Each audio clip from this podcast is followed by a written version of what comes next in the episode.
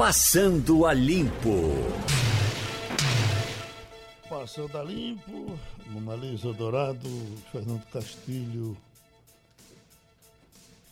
e Malu, Maria Luísa Borges, voltando. Estava de férias, era Malu? Foi uma breve semana que eu tirei. que- Viajou? é, viajei e quase pro olho do furacão. Foi mesmo. Não, a gente passou uma semana em Orlando e eh, saímos de lá no último dia antes do aeroporto fechar. Eh, por conta da, do furacão Dorian, né? Que tá, fez uma. Ainda está por lá, né? É, é, é um furacão bem atípico. Além dele estar com a magnitude assim máxima, né? Ele, ele é, é- já é o maior furacão do Atlântico em mais de 80 anos. Ele tem uma característica de que ele se desloca muito devagar. Então, ele ficou meio, por exemplo, nas Bahamas, por onde ele passou é, segunda e terça, né? Ele passou é, mais de dois dias rodando em cima do mesmo ponto. Então, quando um furacão ele é lento assim, ele provoca muito mais destruição do que aquele que passa e vai embora. Ele fica destruindo, né? Ventos de mais de. Aí deixa eu lembrar, quando eu, quando eu tava lá, os ventos estavam na, na casa dos cento e. É porque é por milha, né? Que eles fazem, 180 milhas por hora, se eu não tô... que ultrapassa as 200. né? É, então, muito, muito violento. Agora, a, a costa da Flórida meio que é, é, foi poupada, porque havia uma previsão no- na semana passada de que ele entraria pelo continente, né, pela península da Flórida, e iria direto para Orlando, inclusive. Mas. É, a- Chegaram a ameaçar fechar a Disney, mas não fecharam. Não, né? não fecharam. Aliás, eu fiquei impressionada, porque eu estive no, num parque em pleno sábado e tudo normal, filas enormes para ver Star Wars, né? Duas horas de fila para Star Wars, uma hora de fila para ver Avatar. Então, a, a- aquela região dos parques ali, que não é dentro de Orlando, é a mais ou menos umas, uns 12, 15 quilômetros de Orlando, tava como se nada tivesse acontecido. A gente assistia nas televisões muito noticiário das pessoas fazendo estoque de água, de comida, porque eles já tiveram, né, em 92, um grande furacão entrou pela Flórida, causou 44 mortes e muita destruição, mais de quase 30 bilhões de dólares de prejuízo, isso em 92. E aí eles têm a memória daquela, daquela tragédia que foi o Andrews, e por conta disso causou-se meio que um, um- um alerta, pelo menos pelo que a gente via na televisão, porque nos parques da Disney as pessoas não estavam é, muito é, talvez pelo ambiente ser turístico e tudo mais, estava tudo funcionando normalmente. E os hotéis também funcionando normalmente. E, e esse dólar não está assustando os brasileiros, não? Eu achei, veja, eu 4,30 chegou? 4 e 31 no dia que eu viajei. É, eu vou dizer a você, eu, eu fui, porque minha passagem, toda a viagem já estava desde o começo do ano, que, que você sabe, né? O, acaba que vai viajar e, e, e- e tem. E é assalariado, ele tem que se planejar. Então, a- a- eu viajei já com hotel pago, passagem paga desde o começo do ano. Então, era- chegou aquela condição que você não. Se você não fosse, perdia. Porque, inclusive, quando você compra uma passagem assim com tanta antecedência, é daquela que não marca, não remarca. É. O dólar fechou em 4,18 ontem, né? Mas Ah, isso, fechou bem. isso é o comercial, né? Porque na ponta, para Ah, o é. turista, quando É, você vai comprar na casa de câmbio, é muito é mais. muito né? mais. É, quando, no dia que eu desembarquei, eu perguntei e estava 4,36 para venda. Exato. Então, assim, é uma, uma diferença. Uma diferença grande. enorme, exato. Mas, enfim, o, o o, o cidadão estava muito é, é, apreensivo pelo que você via na, no noticiário. Né? Na, na área turística a coisa estava mais controlada. O aeroporto fechou no dia seguinte, é o que eu vim. Agora, pelo que eu li, foi muito mais uma medida de prevenção, porque o furacão não chegou em Orlando. Orlando fica longe da costa, né? fica a 100 quilômetros da costa. Né? Então, você tinha, de vez em quando, uma pancadinha de chuva, mas nada mais do que isso. Não, não, não vi nenhum grande é, é, alteração. A perspectiva é que vente muito nos próximos dias, mas o olho do furacão não vai passar por lá, né? O olho do furacão vai ficar pelo mar, né? Então, pela como eles chamam, pela costa. Então, eles vão ter aquela, eles vão ficar na zona de influência com mais vento, com mais chuva, mas aquela região ali da Flórida Central, ela não vai ser tão impactada como você viu nas Bahamas. Ô, mano, eu vi um, um, um camarada ali dizendo que esse dólar pode esbarrar em, em, em, em 9 Danou-se. Castilho e Mônaco, que são de economia, podem falar melhor. É folclore, né? Não, não se corre esse risco, não, Você né? tem ideia de que seja um dólar a, a 9 reais? A gente volta a, a, Não, a, a pré-real, né? Não. Veja bem, a tendência do dólar é manter nessa casa aí, ele vai subir um pouco, mas é, enquanto essa questão da China tiver no, no, no, no radar da economia, agora tem duas coisas que a gente vai precisar ver. Por exemplo, qual vai ser o comportamento da economia no segundo semestre, na, na economia americana, como é que vai ser o desempenho da China é, no, segundo, no segundo semestre, né? Mais o contexto interno, E né? mais o Fatores contexto externos interno, internos, tá é. entendendo? Então, veja bem, ontem a Bovespa caiu, mas não tem essa, essa coisa de, de- ruim dessa coisa todinha de 4 dólares, é quem está importando. Quem está importando precisa de insumo, está pagando muito caro, o, o- o produto brasileiro perde competitividade. Mas é nessa faixa mesmo, não tem. Agora, todo mundo trabalhava com cenário de 4, 3, 3,50, 3,70, 3,80. Era a, a programação financeira.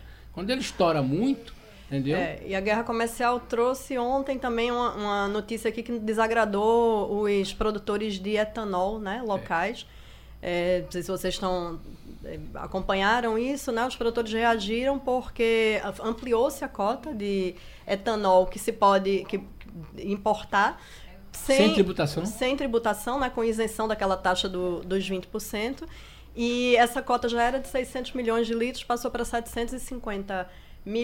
E, e aí os produtores daqui, é, locais de né, Pernambuco, Nordeste em geral, reagiram porque 90% desse, desse etanol acaba vindo para o Nordeste. Né, e justo num período também de, de safra impacta esse mercado. Né? Então todo mundo reagiu porque não há uma contrapartida né, mais um, um efeito. E aí, por que os Estados Unidos pressionaram para trazer, para exportar esse etanol para cá? Justamente porque não estão podendo levar a China, que tributou lá em 95%.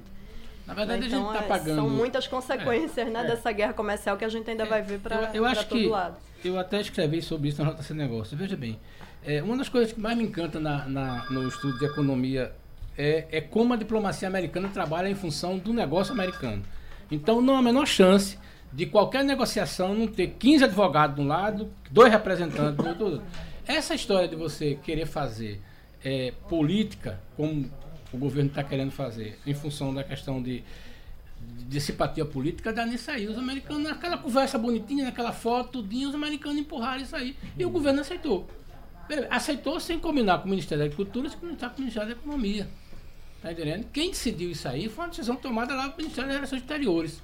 E aí, como é que fica nesse negócio? Então, é perda de- muito séria. Isso é uma, é uma é. coisa É, importante não existe- Castilho é. Está comentando. A- o, o- diplomata de um determinado país, ele tem por obrigação defender com unhas e dentes a economia, a política, a situação do seu país. Né? Assim, tá dentro do...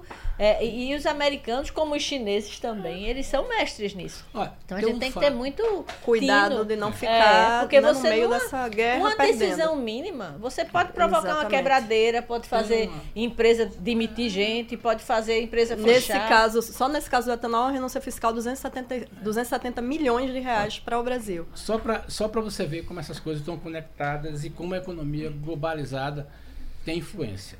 Ontem, pela primeira vez, um ministro, da, o ministro de Defesa da China visitou um país do Mercosul. Foi para o Uruguai. Uruguai. O. Uruguai está fechando um mega acordo com a China, certo? Para, primeiro, tecnologia 5G, informação militar, equipamento militar chinês e contato direto com a Huawei, que Huawei, é a maior, sim, abraçou que é a maior Huawei. Huawei, certo?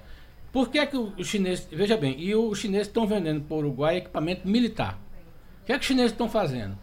Fazendo a mesma coisa que a Rússia está fazendo na Venezuela. Certo? Então, essa história do Bra- do Brasil dizer assim, vamos fazer uma aproximação maior com os Estados Unidos, já provocou esse tipo de movimento. Os chineses não foram para o Uruguai porque acham que o Uruguai é, é legal e porque é, é- é um país tranquilo, não. Foram para lá É geopoliticamente. uma questão de Então, estratégia, né? você tem hoje a China com um pé no Uruguai, a Rússia com um pé, talvez os dois pés, na Venezuela, e essa possibilidade do Brasil se fechar mais com os Estados Unidos. A América do Sul entrou na geopolítica internacional Castilho, eu estava pensando, muito menos do que isso, tivemos a guerra do Paraguai, né? que foi mais ou menos isso. Foi quando o Paraguai começou a, a despontar como um centro produtor, inclusive de manufaturas, que o Brasil foi, o Brasil e a Argentina foram incentivados a entrar em ah, guerra claro. contra ele. E o Uruguai é fruto dessa. Impedir esse crescimento. Exatamente. É fruto desse. É, é, é, desse contexto, né, que resultou na Guerra do Paraguai, Aquilo que, a gente que discute, dizimou o Paraguai, a população Aquilo que a gente discute hoje, que a tecnologia 5G, ela já é uma realidade no Uruguai. É impressionante, né? É Coreia do Sul, Uruguai e China. É, Olha, um assunto aparentemente pequeno, mas está repercutido muito, é que o ministro Ernesto Araújo viajou com, com a esposa no avião da FAB numa viagem internacional. Há pouco o Romualdo fez o comentário, e eu estou vendo aqui de uma pessoa querida, certamente ligada aqui ao, ao PSL, ao Bolsonaro, que bate. O engraçado disso tudo é que Romualdo passou no mínimo 16 anos sem prestar atenção nas fraudes do PT e agora está reclamando. Isso é uma tremenda injustiça. Isso não é verdade. É, verdade. é uma tremenda injustiça. Essas reclamações sempre foram feitas claro. por quem fez. Eu Independentemente acho, de Eu governo. até acho que isso, essa regra poderia mudar. Eu acho que, puxa vida, se eu sou um ministro e eu viajo, eu, eu, evidentemente que se você pensar nisso na Alemanha, Angela Merkel viaja no, no avião. E o, marido, marido vai em outro e paga a passagem dele. paga a passagem. E, e, e, não é avião do país. Eu acho que a questão é você não abrir precedente. É. Se você abre precedente, você não tem, você não tem mais critério. E aí quem é o critério? É o bom senso. E o bom senso é. seu é diferente do meu, que é diferente do de Maria, diferente do de Castilho, enfim. É, Para mim, é regra, é regra. Se você está a trabalho, tem que ser permitido porque antigamente teve ou não, não, teve. Não a é assim, questão né? é, se não. você está a trabalho, você tem que ir com todas as é, é, é, tudo que o, Estado precisa lhe oferecer de né? segurança, de logística, tudo mais. Se você não está indo a trabalho, o Estado não tem nenhuma obrigação de lhe dar estrutura para você ir.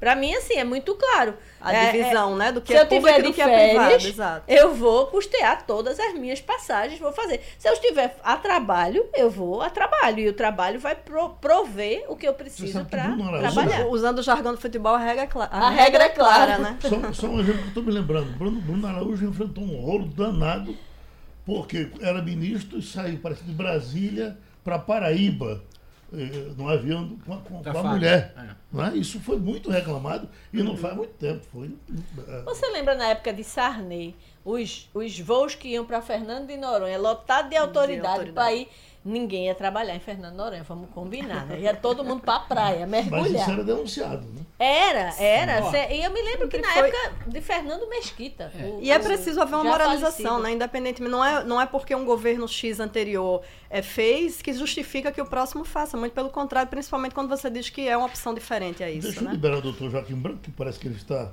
se preparando para uma cirurgia. O doutor Joaquim, médico, cirurgião, ah, essa cirurgia que Bolsonaro vai ter que fazer agora, quer dizer que a outra não deu certo? É, é por aí? Bom dia, Geraldo. Bom dia a todos. Geraldo, deu certo sim quando fechou a colostomia. Anteriormente costurou o intestino, ele ficou fazendo cocô pela barriga. Quando se fechou essa colostomia e botou o intestino para dentro, essas incisões abdominais em duas vezes que foi feito nele, provocam o que a gente chama hérnia incisional, ou seja, uma dificuldade de fechar a pondeurose, ficar só a pele, fica aquele cocúlo, aquela é, chamada hérnia incisional. E essa hérnia incisional tem que ser operada. Normalmente se coloca uma tela para fixar melhor a sutura, o fechamento da parede abdominal. Não é uma cirurgia de grande porte, é de médio porte, já que não vai se abrir a cavidade abdominal, vai só fechar a parede abdominal. E a experiência do, do pessoal é muito grande, quem mexe com urgência sabe que isso é, é factível de acontecer e a cirurgia é mais tranquila, muito mais do que as duas que ele fez. Eh, doutor Joaquim, um colega seu me disse aqui certa vez, eh, no auge daquela eh, primeira cirurgia, de que olha, quem leva uma peixeirada dessa nunca mais volta a ser o que era. Chega tanto? Não, pode voltar. É, pela idade e pelas consequências é, que a facada fez, já foi corrigido, que era ah, o que a gente chama no interior a tripa gaiteira foi perfurada, foi feita a colostomia para que as fezes não caíssem dentro da barriga e depois foi feito o fechamento dessa colostomia. Uhum. Isso tudo aconteceu normalizando dentro do abdômen, dentro da barriga. Mas a parede abdominal, essa vai ser reconstruída agora e com certeza não é uma cirurgia de grande porte, risco mínimo em relação às duas cirurgias que ele fez, Geraldo. Hum, agora, esse negócio de Bolsonaro ser assim, meio aloprado, isso não é por conta da tripa gaiteira, né? Não, não é por conta da tripa gaiteira. Agora, esse negócio dele ser ativo, se movimentar muito, um dia desse ele estava correndo de cavalo lá da rede, e montando, isso mostra a, a possibilidade da fra fragilidade da parede abdominal. Uhum. Daí a necessidade de fazer essa reconstrução através do, do que nós chamamos hernioplastia incisional. Pronto, muito obrigado. Vá para a sua cirurgia. Doutor Joaquim Branco. Já estamos com o doutor Eric Castro Silva, advogado tributarista, mestre em Direito Tributário pela Universidade de Cambridge. E ele vai fazer um, um, evento aqui no Recife para tratar da reforma tributária. Quer falar logo do seu evento, doutor, para que a gente depois não, não lhe tire do, do assunto? Bom dia, Geraldo. Obrigado aí pela oportunidade. A você, o Castilho, a Mona Lisa e a Maria Luísa. É isso, nós estamos fazendo amanhã, lá na Faculdade de Direito do Recife, ali no Parque 13 de Maio, um evento para discutir justamente todas essas propostas que estão na pauta do dia, querendo mudar o imposto que todo mundo paga. Então, nós vamos estar recebendo convidados do Brasil todo, a começar pelo secretário da Receita Federal, doutor Marcos Sintra, o superintendente da Receita Federal em São Paulo, doutor Giovanni, eh, o ex-ministro Armando Monteiro Neto e o diretor jurídico do, da Fiat Chrysler, aqui de lá de Goiânia, do Brasil, na realidade ele é diretor da América Latina, doutor Márcio Lima.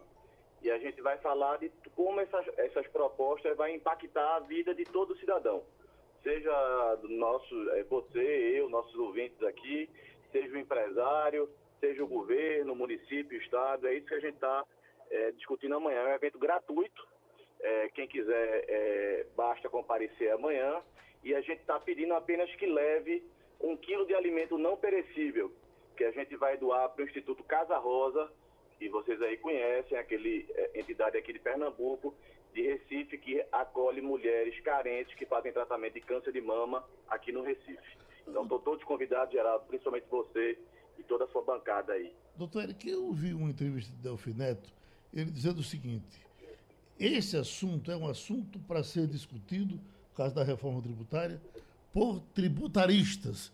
E ele, como grande economista, dizendo, nós, economistas, não devemos entrar nisso para não atrapalhar. É isso mesmo? Economista atrapalha nessa hora? Acho que não, Geraldo. Acho que todo mundo tem um ponto de vista a contribuir. É, o Bernardo Api, que é, que, que é quem está por trás, junto com. é um economista que é que está por trás da proposta que, do deputado Baleia Rossi. Ele está trabalhando em conjunto com vários tributaristas e eu acho que é importante essa visão multidisciplinar, porque é uma coisa que impacta na, em todo o segmento da sociedade. E a economia é, é o principal, Castilho aí que eu diga, é, mexe no bolso com todo mundo, então tem que fazer essas análises do ponto de vista econômico também. Uhum. Agora, claro, tudo isso com segurança, e a segurança só tem com direito, a segurança jurídica, e aí é importante sim é, ter alguns tributaristas e pessoas que entendem direito constitucional também para discutir a matéria. Mona Lisa? Doutor Eric, a, a, o retorno né, de, de, um imposto nos modos da CPMF seria uma compensação né, para a desoneração da folha de, de pagamentos por um ano daqueles é, empresários que aderissem a uma carteira de trabalho é, verde-amarela, né, como está sendo é, chamada, que, é, por sua vez, é, reduziria alguns direitos trabalhistas, não aqueles previstos né, na Constituição, como FGTS, 13º, férias, etc., mas que reduziria para, para provocar uma espécie de injeção é, de emprego, como o governo está chamando. Por outro lado, o, governo, o, o, presidente Bolsonaro já disse que só retorna uma espécie de CPMF se houver uma compensação para a população, porque a população não aguentaria mais o imposto. Enfim, existe mesmo uma maneira de é, conciliar todos esses interesses, atender o empresário, atender a população e evitar essa perda de, de receita é, para o, o governo? Mona Lisa, sem dúvida, é uma, é uma tarefa muito difícil. A gente tem que ver o que é que vai ser posto. A gente está vendo discussões na mídia, em entrevistas. A gente tem que ver no projeto de, de lei, de emenda constitucional que vai ser posto. É muito difícil e a história no Brasil aqui, ela, é, a história tributária, ela nos deixa um pouco com uma pulga atrás da orelha. Porque a gente não pode esquecer que a CPMF lá a gente se lembra com a Dib Jatene, era para ser provisória, as verbas eram para ser para a saúde e não foi isso que aconteceu.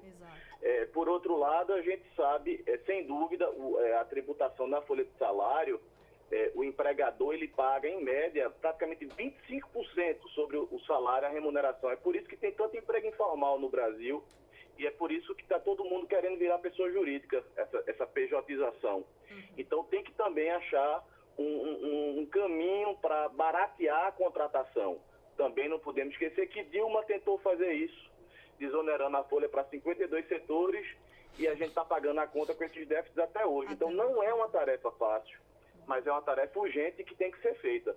Vamos ver, vamos ouvir ele amanhã. O que é, qual vai ser a proposta do governo nesse sentido? A gente vai tentar detalhar isso amanhã.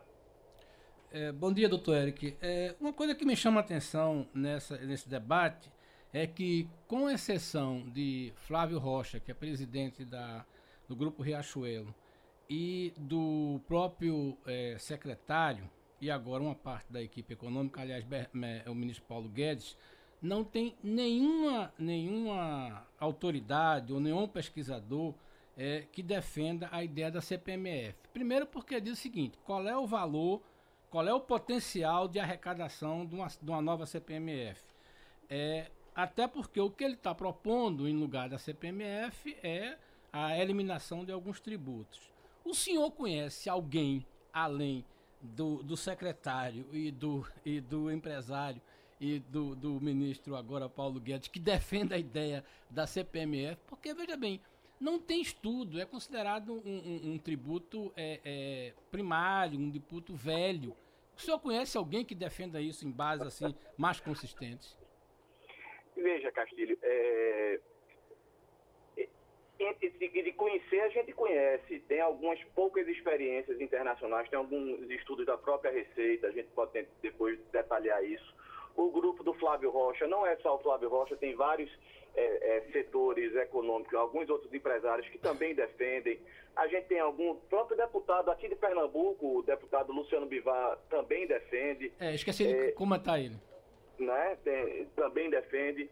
É, o que a gente tem que ver, eu acho, e aí é minha opinião pessoal, é colocar na balança o que é menos ruim. É, porque a tributação sobre a folha é péssimo. E a tributação é, financeira é péssima também.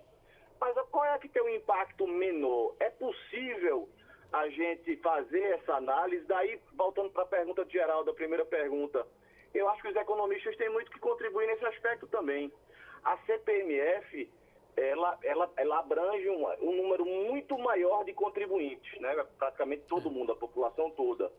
Que, isso, por um lado, é muito bom, porque todo mundo paga, mas pega também, é muito regressivo, porque o pobre é, paga proporcionalmente mais. É, hoje está é, no estado de São Paulo, se não me engano, que querem isentar até quem ganha 400 reais por mês. Será que esse é o caminho? Então, é, eu acho que tem que ser uma discussão, não pode ser um fla-flu. Eu acho que a gente tem que ver o que é menos ruim, porque a situação hoje é péssima. A, a informalidade do Brasil é, é, um problema econômico e social muito grande. Ninguém quer contratar, ninguém quer investir. É, você, todo mundo diz, paga um salário de mil reais, o governo leva mais outro é, mil reais e a maior parte disso é folha de salário. Então a gente tem que tentar buscar aí esse, esse equilíbrio. Tem quem defenda assim, Castilho, tem quem defenda assim. Realmente, a maior, o, o, o, a maior parte das pessoas e dos tributaristas são contra. Mas a gente consegue encontrar alguns nomes de peso é, para fazer essa defesa também. Maria Luísa. É, doutor Eric, bom dia. É, tem pelo menos, se eu não me engano, uns cinco propostas diferentes de reforma, e pelo que o senhor explicou, a, a ideia do seminário é trazer luz sobre elas. Os especialistas, eles têm uma, um texto de sua preferência, eu digo, tem uma, uma proposta que tramita na Câmara, tem outra no Senado, tem outras paralelas. É, os especialistas, os tributaristas, eles tendem a, a, a estar mais próximos de uma dessas propostas? Bom dia, Maria Luísa. É, você tem razão, está parecendo competição de. Uma competição quem larga primeiro e quem, é, quem gosta mais de quem. Olha, a gente está vendo, só para a gente detalhar, primeiro tem a proposta do Baleia Rossi, que é a do do Bernardo Api, a PEC 45. Tem a do Luiz Rauli, né, do ex-deputado Rauli, que hoje está tramitando pelo Senado. Tem essa do grupo de empresários, que o Castilho falou, e que é, não, não, não se materializou num projeto ainda. E tem a esperada do governo, que tem três, é, pelo que a gente tem conversado, é, tem três linhas centrais aí. Até aí respondendo diretamente a sua pergunta, até por, por já estar muito debatida, já vem sendo debatida com a sociedade civil há muito tempo, a proposta do Baleia Rossi me parece, e, e essa é minha, minha opinião pessoal também, a que mais agrada. E aí eu vou dar a minha opinião. É, agrada porque ela não inventa a roda, sabe, Maria Luísa? Ela simplesmente copia o que mais de 160 países fazem, que é um IVA no destino. E essa questão do destino para o Nordeste é muito importante, porque significa que a receita do imposto vai para quem consome e não para quem produz, para o Estado que produz. Então a gente tem uma expectativa que é, aumente a arrecadação do Nordeste. Isso acontece no mundo todo, menos no Brasil. É engraçado, eu vou falar isso especificamente na minha apresentação, porque o Brasil foi um dos primeiros países a adotar a tributação sobre valor agregado ainda em 68, mas seguia um caminho único que ninguém mais do mundo seguiu, que é o que a gente tem hoje. Esse tributo, esse valor agregado dividido entre União com IPI, estados com ICMS, municípios com ISS, cada um brigando com o outro, com guerra fiscal, com tudo. E a proposta tenta unificar para acabar com essa guerra toda. Entende? E ainda tem aquela característica de que a gente paga o imposto por dentro. Então, o imposto real, as pessoas nem têm consciência do tamanho que ele tem. Quando você tem o IVA agregado ao final da compra, você sabe exatamente quanto você pagou ao governo.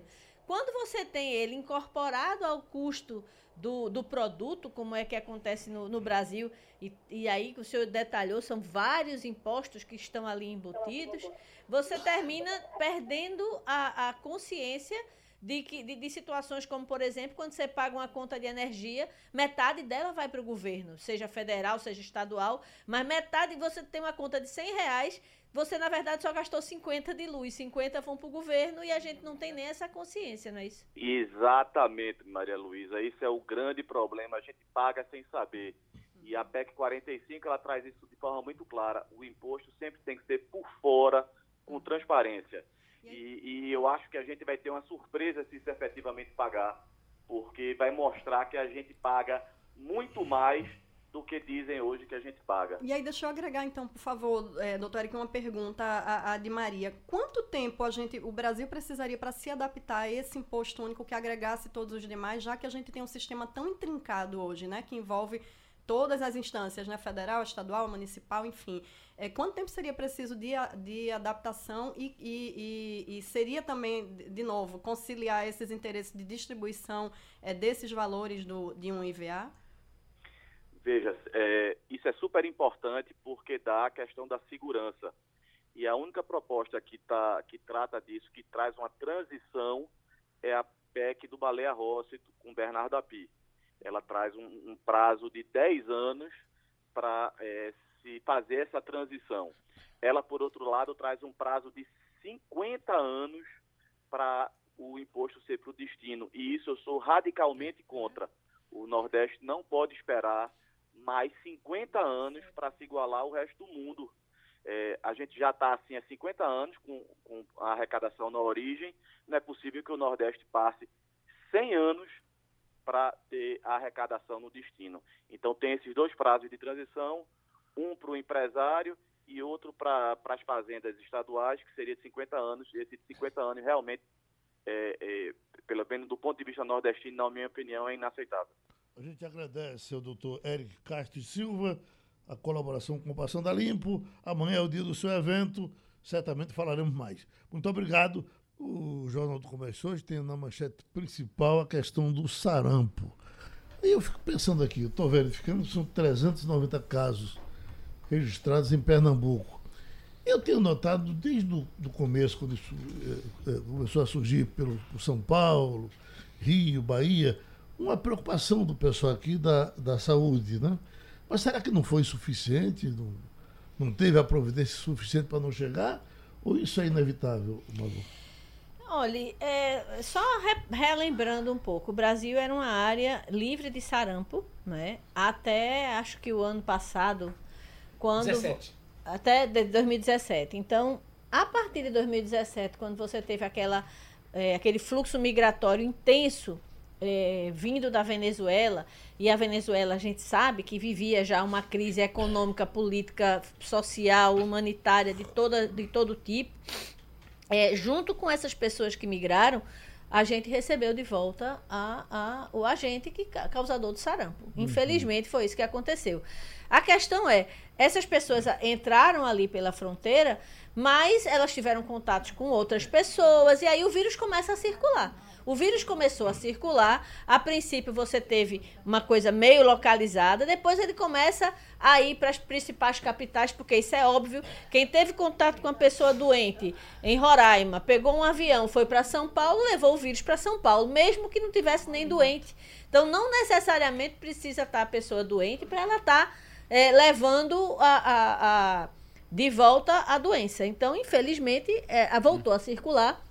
É, por mais barreiras sanitárias e uma coisa, justiça seja feita, mais campanha, mais ah. divulgação ah. do que as autoridades de saúde de todos os níveis fizeram, é difícil. Uhum. Então, se alguém não se vacinou, me perdoe, mas é pura irresponsabilidade. Não, e houve, houve um movimento também paralelo aí contra né, a vacinação, enfim, e aí isso deixou também muita gente muita boataria. Né, muita boa, uhum. muitas boates de que você tomava vacina e adoecia, isso em, em, em relação a vários tipos de vacinas. É, o que as pessoas têm que entender é que quando ela se vacina, ela não está se protegendo só assim, não. Ela está protegendo toda Todo a comunidade. O ambiente, exato. Entendeu? Não é só ela. Então, por isso a importância da, da campanha massiva. Já estamos com o doutor Ricardo Santin, que é presidente da Associação Brasileira de Ovos. O senhor tem uma agenda grande de, de, eh, de comando de diversas associações, pelo menos duas. O senhor é também da, da Associação Brasileira de Proteína Animal, não é isso, doutor Santini? Bom dia, meu amigo Geraldo. Que alegria poder falar com você Prazer. e toda a equipe desse programa maravilhoso para o nosso Nordeste. O senhor, o senhor está vindo de um evento internacional, não é isso? Sim, realizamos agora, na semana passada, o Salão Internacional de Avicultura e Suinocultura aqui em São Paulo, no, no Parque do Anhambi. Foram mais de 20 mil pessoas, 2.400 uh, ah, congressistas, 150 expositores, 1.700 produtores e mais de 50 países presentes e 500 estrangeiros tiveram nesse evento conhecendo a pujança e a força da avicultura de corte de postura e da suinocultura do Brasil. E daquele evento que eu participei, onde o senhor estava como a figura principal, me deram um, uma cesta de ovos. E quando eu cheguei em casa, todos esses ovos tinham duas gemas. E agora o pessoal só quer comer ovo com duas gemas. Eu lhe, eu lhe pergunto, tem galinha específica para dois gemas? Não. Não? Ui, caiu a ligação? Na hora das duas gemas. Mas ele, ele vem já. Mas essa, essa, essa, essa, essa, alguma, algumas granjas conseguem, porque é o seguinte, ontem eu estava conversando com uma, uma, eu fiz uma entrevista ontem com uma pessoa que é ligada a essa área, e do seguinte, o, o, a pessoa que trabalha na, na, na, na, na, granja? na granja, ela desenvolve uma capacidade de observar. O ovo de duas gemas é diferente do ovo que a gente normal, ele é um pouco mais alongado. Então, o treinamento do olho do cara que está vendo, quando ele tem duas gemas, o cara consegue separar isso uhum. naquela pila que ele Aí, algumas granjas conseguem separar e vender essa Eu estou me lembrando que acho que parece que teve no supermercado um Tem. setor que só tinha ovo de duas gemas, né? Mas é. Vamos ver qual é que vai dizer. Uhum. Mas é uma coisa de. Mas de... você. É, como foi em São Bento do Una? Em São Bento do Una tem um maquinário é. espetacular. É. Então ele sabe toda a, situação do ovo. Se, é. ele, se ele tem duas gemas, se ele está quebrado, se ele está rachado. A situação é, é cada vez menos o toque humano, né? Uhum. E mais tecnologia. Mais né? tecnologia e, e, o, que, o que chama atenção nesse negócio é que é como São Bento do Una se desenvolveu lá e aí eu fui perguntar ao ex-secretário de Desenvolvimento Econômico, e disse por que que São Bento do Una é, tem essa indústria de ovos? Porque é um lugar bom para galinha. Uhum. A, o clima de São Bento do Una é um lugar bom para galinha. Os custos de produção lá é muito bom, porque é um clima quente, seco E aí, mas vamos ver o que, é que ele Então vai... disparando também, Castilho, na produção de leite, é, na, é, em porco. É. São Bento está crescendo muito ah, nessas coisas. Pronto? Bom, aí já está agora o doutor Santinho. Eu estava lhe perguntando sobre o ovo de duas gemas. Fazer o que com a galinha para ela botar duas gemas? Olha, é, é, isso tem alimentação e um pouco da genética, mas são casos ocasionais. Não, é, não existe uma raça de galinha que coloque duas gemas, senão só nós ia criar essa aí, porque daí fica muito mais energia no nosso ovo. Mas ela é uma coisa normal que acontece, né, devido ao processo de alimentação e o processo de fertilização. E aí essa essa gema é uma coisa boa de comer quando tem ovo de duas gemas, pode comer tranquilamente, só tem é mais energia e mais alimentos e saúde dentro desse ovo de duas gemas. Mona Lisa. É, bom dia, Ricardo Santin. É, eu tenho uma pergunta relativa ao consumo mesmo, né, da proteína animal como um todo. A gente estava até aqui no, nos bastidores discutindo no intervalo que há um movimento é, de incentivo, na verdade, é que você consuma menos né, proteína animal. Isso ajudaria a reduzir, inclusive, a pegada de carbono é, e, enfim, contribuiria também para uma, uma vida mais saudável. Como é que, que a, a associação e, e o senhor é, enfim, enxergam né, e, e, e contrapõem essa esse movimento, enfim, que é um movimento crescente, né? Inclusive do, do veganismo e, e, do vegetarianismo em geral. Muito obrigado por sua pergunta, é muito importante. A posição da BPA e do Instituto Ovos Brasil é totalmente contrária a esse tipo de falácia e indução equivocada das pessoas. Dizer que comer menos proteína é mais saudável, isso é uma falácia as, as crianças precisam, por exemplo, a proteína do ovo, o maior repositório natural de colina é no alimento é o ovo, é a proteína. E a colina faz a ligação neuronal do feto na, no momento em que ele é um feto e depois no crescimento da criança ajuda no crescimento da sua inteligência, do seu desenvolvimento salutar. Previne degeneração macular na velhice, previne Alzheimer, ajuda numa série de coisas. Então isso é uma coisa que é absolutamente equivocada pensar que coisas idealistas fazem.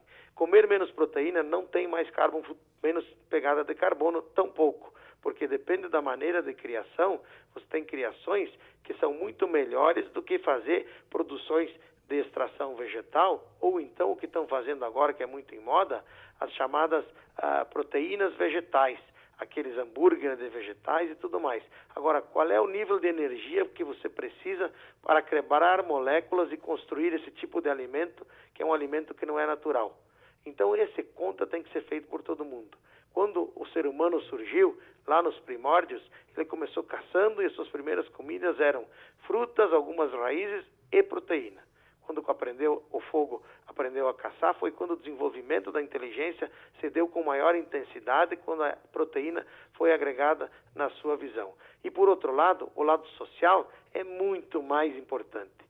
É, é importante pelo lado social das pessoas que produzem isso, que são pequenos produtores, famílias que precisam produzir para ter renda, e também para aquela pessoa que tem menos renda poder acessar certas proteínas mínimas, que são os valores nutricionais mínimos necessários para o dia a dia. Então nós somos totalmente contra as campanhas. Nós aceitamos sim que as pessoas sejam veganas, que elas sejam vegetarianas, que elas comam menos proteína por opção, mas que não queiram ensinar ou impor às outras como é. Quem define é a própria pessoa ou o próprio produtor ou o próprio consumidor o que vai comer e não ninguém dizer de cima para baixo como que deve fazer a alimentação das pessoas. Castilho. Doutor Ricardo, eu tenho uma curiosidade para saber sobre essa questão do crescimento da suinocultura no Brasil. É, é certamente um movimento muito forte, porque é, nós não tínhamos a capacidade de produção que temos hoje. É um movimento que está crescendo muito a partir de que o porco é um animal criado em confinamento e houve um grande investimento em melhoramento genético. Qual é o cenário que o senhor trata da carne de porco no Brasil? É, é como fonte de proteína. É, é, vamos ter o que aconteceu com a, com a avicultura nesse mesmo caminho? Qual é a, o cenário que, por exemplo, nesse evento aí o senhor falou? Castilho, nós temos hoje uma grande oportunidade para a suinocultura brasileira. É importante lembrar que a carne suína é a carne que tem menos gordura entremeada entre suas fibras. Então, ela é uma carne branca e uma carne magra e saudável há muita possibilidade de crescimento. Nós somos o quarto maior produtor e o quarto maior exportador do mundo, e agora há uma crise de carne suína no mundo. A China, infelizmente, vai precisar de quase 20 milhões de toneladas de carne por conta da peste suína africana. E nós aqui no Brasil produzimos quatro. Então tem muito espaço para crescer, inclusive no mercado interno. A única coisa a diferença é que hoje a gente consome 42 quilos per capita de carne de frango, 30 de boi e 15 de suíno. Há bastante espaço para o suíno crescer, mas, por outro lado, nós teremos, como a exportação será maior, uma pequena pressão de preço na carne suína no mercado interno, porque os importadores vão querer comprar mais do que os de mercado interno. Mas há sim muito espaço para a suinocultura, porque a genética brasileira melhorou demasiadamente e as indústrias e as fazendas estão muito bem qualificadas para produzir uma carne de qualidade para a nossa população. Mona? É, doutor Ricardo, uma outra questão, né, atualíssima, é a questão da ampliação exatamente da produção, e aí a gente esbarra nessa questão atual do, da, questão da Amazônia, das queimadas na Amazônia, que estão sendo relacionadas né, à ampliação de espaços justamente para a, a, o pasto, né, para a criação de, de, de boi, enfim.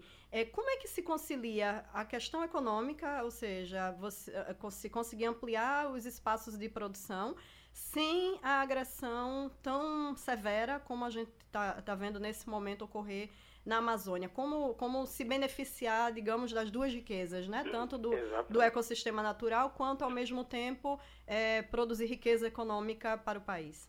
Bem, nós temos que ter equilíbrio e é importante se dizer que a Associação Brasileira e Ovos Brasil são contra queimadas na Amazônia. Quem está fazendo queimada não é produtor regular, é um criminoso quem queima para desmatar, para produzir terra, esses caras são criminosos e têm que ser punidos de acordo com a lei brasileira. Mas precisamos dizer para a nossa população que o Brasil tem 66% do seu território preservado com florestas nativas. É a maior preservação do mundo. No nosso caso da avicultura e suinocultura, nós estamos totalmente fora do bioma amazônico. E os grãos que alimentam os nossos, os nossos pintos, os nossos frangos, os nossos leitõezinhos, eles são grãos que vêm fora do bioma amazônico e controlado. Então são dois pontos. Nós entendemos que a Amazônia tem que ser explorada sustentavelmente, sem queimadas. Nós somos contra as queimadas, a avicultura e a silvicultura são contra queimadas. Nós temos mais de 52 milhões de pastagens extensivas que podem ser transformadas em terras de cultivo de grãos, sem mexer em nenhuma árvore. Isso sem falar que a nossa produtividade média de milha é de 3.900 quilos por hectare e pode chegar a 8 sem aumentar um pedaço de terra. Ou seja, então nós somos, de novo, contra a Amazônia, a favor da sustentabilidade, mas nós estamos fora da Amazônia e fora desse desafio que está aí. O governo está agindo e tem que agir mais severamente contra esses criminosos. Mas quem está comendo a proteína animal brasileira, de carne, de, de frango, ovo e suíno, pode comer tranquilamente porque ela não tem, não está nem perto da Amazônia e do bioma amazônico, não está degradando a Amazônia e nem vai degradar porque esse é um princípio nosso dos produtores. Nós somos uma das, das produções mais sustentáveis do mundo e temos orgulho disso e dizemos isso para mais de 160 países no mundo. Então, eu quero deixar o nosso consumidor tranquilo que ao comer carne de frango, carne de porco e ovo, ele não está agredindo a Amazônia, nem mesmo de maneira indireta através dos grãos. O senhor é gaúcho, as pessoas certamente já notam pelo, pelo, seu, pelo seu sotaque, é, mas aqui na minha região, por exemplo, no caso do, do consumo de carne de porco, pelo menos de cada grupo de 10, a gente vai ter três ou quatro que tem medo de carne de porco. Qual é a origem desse medo? O medo era aquela doença chamada cirticose, que era a bolinha que tinha na carne de porco, quando tinha aquela criação que a gente chama, provavelmente aí, chamar o porco criado de lavagem. Lavava a comida do prato, passava para ele e depois tinha certas contaminações. Hoje, a gente pode deixar o nosso consumidor tranquilo, Geraldo, que a produção é industrial, ela é, é, cuidada, o porco só come ração, o suíno come ração balanceada, feita de milho e de farelo de soja, com cuidados, se ficar doente tem medicação dentro das regras do Códex Alimentares e da Organização Internacional de Episotias, que é quem controla isso no mundo, e hoje tem. Então, isso é uma coisa que vem de lá do passado e que as pessoas cozinham demais a carne de porco porque tinham medo de tinha alguma larva, alguma coisa, isso não precisa mais. Hoje, se a carne for uma carne que tenha inspeção estadual, ou federal, ou municipal, mas carne inspecionada, pode comer com tranquilidade, porque o sistema de tratamento previne qualquer doença e o, e o carne suína não é transmissora de doenças atualmente. Pronto, a gente lhe agradece, doutor Ricardo Santinho, e fica lhe aguardando aqui para uma boa cabidela, tá certo? Oh, coisa boa, quem sabe eu tenho um dia de novo para ter um prazer de estar junto contigo, Geraldo, com teus amigos e rádio ouvintes. Estou sempre à disposição e obrigado pela oportunidade.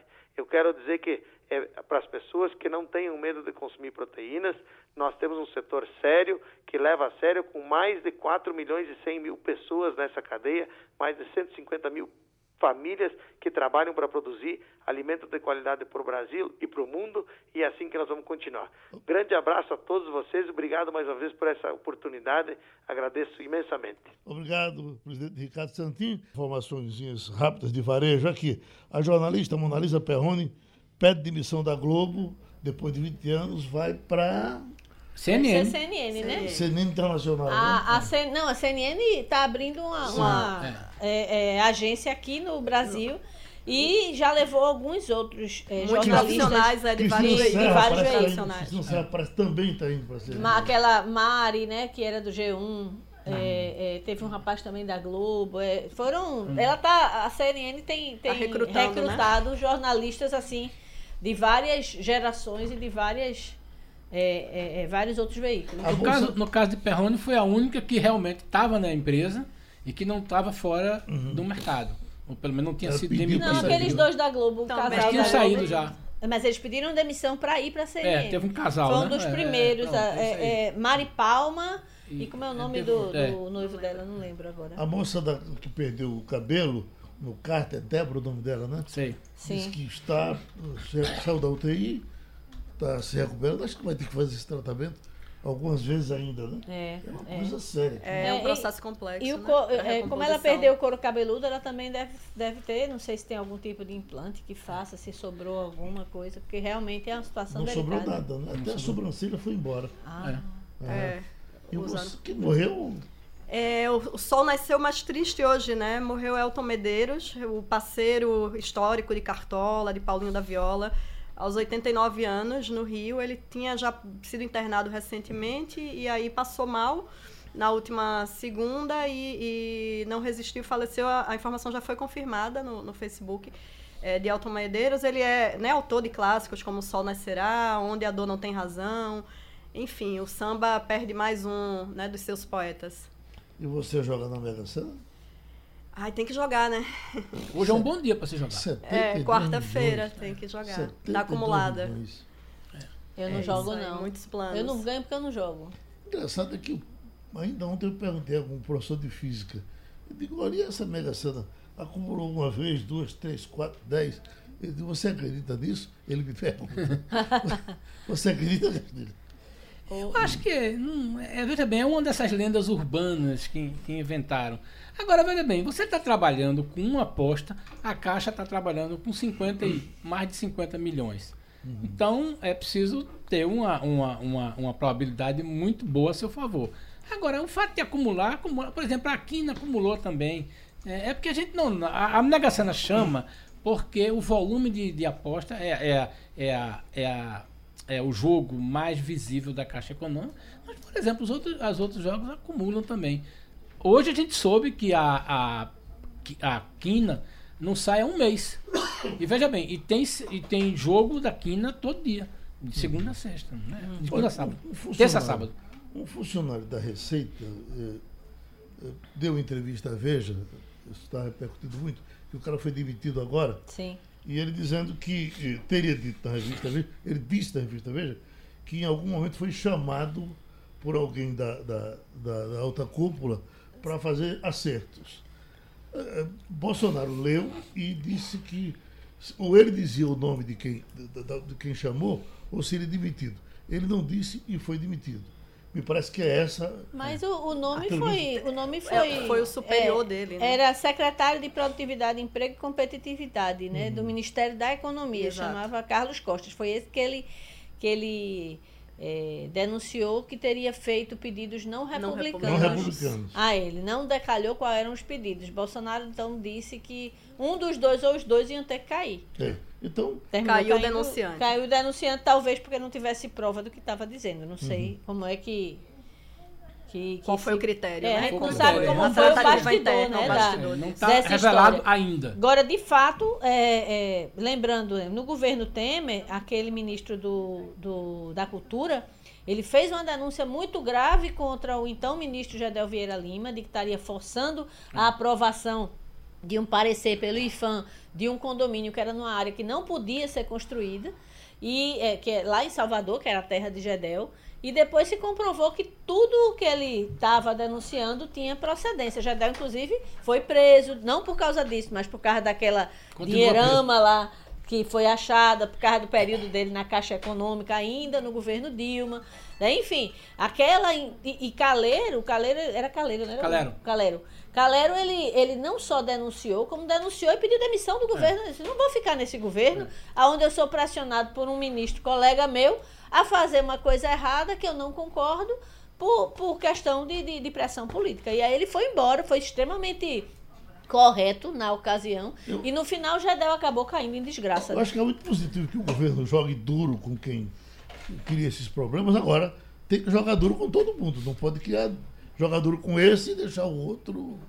É, é, é, se você tem uma denúncia, você tem que ter prova minimizar dela. outras Isso coisas é o básico, que sabe né? que são graves né? Mas também investigar, né? É, tem, tem que mexer com tudo. A, né? gente, a gente já encerrou, é. mas eu acho que valia, Geraldo, só comentar rapidamente a situação do Reino Unido, né? Diga aí. É, ontem o Boris Johnson, recém é, é, é, promovido a ministra. Promovido, né? Porque ele não foi eleito. Não posso, eu estava tentando encontrar a palavra, porque não teve eleição. Já fala em convocar né? eleição. Ele né? já fala em convocar porque ele sofreu a primeira grande derrota do parlamento. Ele nem entrou. Você viu o que o parlamento fez com Tereza May, a antecessora ah. dele. Foram três quedas, né? Três rejeições seguidas do projeto dela de Brexit. É, Boris Johnson é um adepto do Brexit desde a primeira hora. Ele é, disse que sairia de todo jeito do, do defende da até União a saída Europeia. sem acordo, né? Isso defende e o que o Parlamento disse ontem é o seguinte: sem acordo nós não autorizaremos a saída. E o primeiro-ministro não pode tudo. Ele depende do Parlamento para tomar qualquer decisão. E o que ele diz agora é que perdeu a, o poder de barganha, né? Uma vez que se a União Europeia sabe que é, a, o Reino Unido não vai sair sem acordo fica difícil negociar condições é. melhores dessa saída. Né? Exatamente. Né? Só lembrando que sair sem acordo do Brexit significa, por exemplo, que os cidadãos europeus que vivem na, na Grã-Bretanha e que os cidadãos britânicos que vivem na, na área da zona euro, simplesmente de uma hora para outra se tornariam ilegais. Ilegais, automaticamente. Você tinha que estabelecer uma fronteira num país do tamanho da Irlanda. É, imagina assim, Alagoas com a fronteira entre é, Japaratinga e a, a, a, divisa com Pernambuco. Era mais ou menos isso. São José da Que eles teriam que, que estabelecer, porque é uma área minúscula e que teria que estabelecer uma fronteira imediatamente. Porque e já aí, seria agora para o fim de outubro, é, né? 31 que, de outubro. 31 de outubro, que seria extremamente. Então, a, já era complicada a situação do Reino Unido com relação a, a fica ou não fica na União Europeia. Agora, sinceramente, eu acho que ninguém consegue dizer para aonde isso vai dar, né?